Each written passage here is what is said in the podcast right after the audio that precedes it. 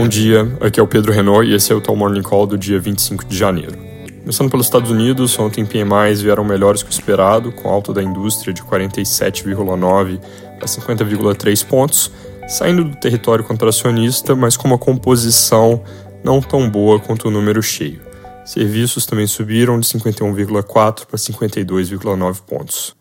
Hoje saem alguns números importantes por lá, com destaque para a divulgação do PIB do quarto TRI, que deve ter fechado 2023 crescendo num ritmo anualizado de 2,3% no trimestre, o que acumulando com o resto do ano dá uma expansão de 2,5% da economia norte-americana em 2023. Dentre as quebras do PIB, a mais importante para observar deve ser o consumo das famílias, que na nossa leitura vem forte em 2,8% nesse mesmo ritmo trimestral anualizado, que é como eles gostam de olhar para o dado por lá tanto para o PIB quanto para o consumo, a gente está um pouco acima do consenso de mercado, que tem respectivamente 2% e 2,5%, mas lembrando que, como os números são anualizados, o desvio não é tão grande quanto parece, a gente só está ligeiramente acima. Tanto na nossa projeção quanto consenso, esses dados, apesar de ainda robustos, vão marcar desaceleração com relação ao terceiro TRI a divulgação importante, mas repetindo, o prato principal dessa semana é amanhã que vem, com o PC de dezembro, onde o Fed vai olhar com carinho para o núcleo de inflação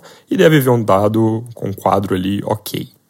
Na Europa, a sondagem AFO de confiança das empresas na Alemanha veio pior que o esperado, com queda pelo segundo mês seguido, enquanto o mercado esperava alguma alta. Agora, o destaque do dia vai ser a divulgação da reunião do ECB, cuja decisão de juros sai às 10h30 e deve vir acompanhada de comunicação ainda dura, que vai mostrar que não estão tentados a se moverem tão cedo.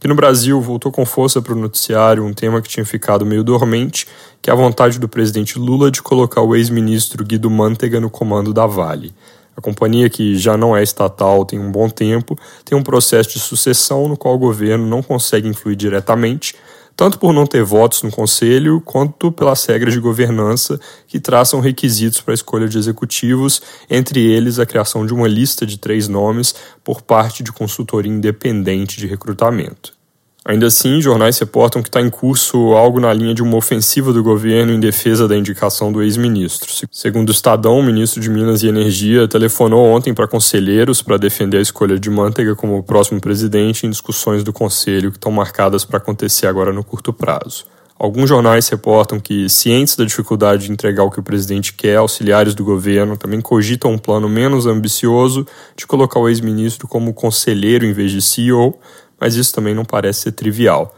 É importante acompanhar esse assunto não só por causa da Vale em si, mas pelo que pode significar sobre a postura do governo em outros contextos, outras empresas. Também pode ter implicações mais abrangentes, uma vez que tem menções nos jornais de hoje que Câmara e Senado poderiam se movimentar para barrar uma eventual interferência no processo usual de sucessão da companhia.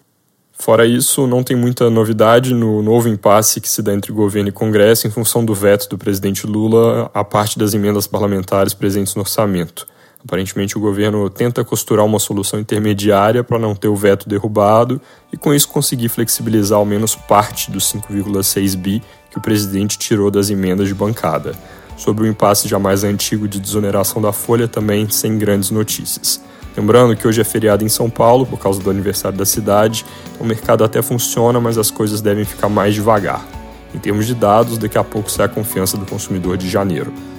É isso por hoje, bom dia!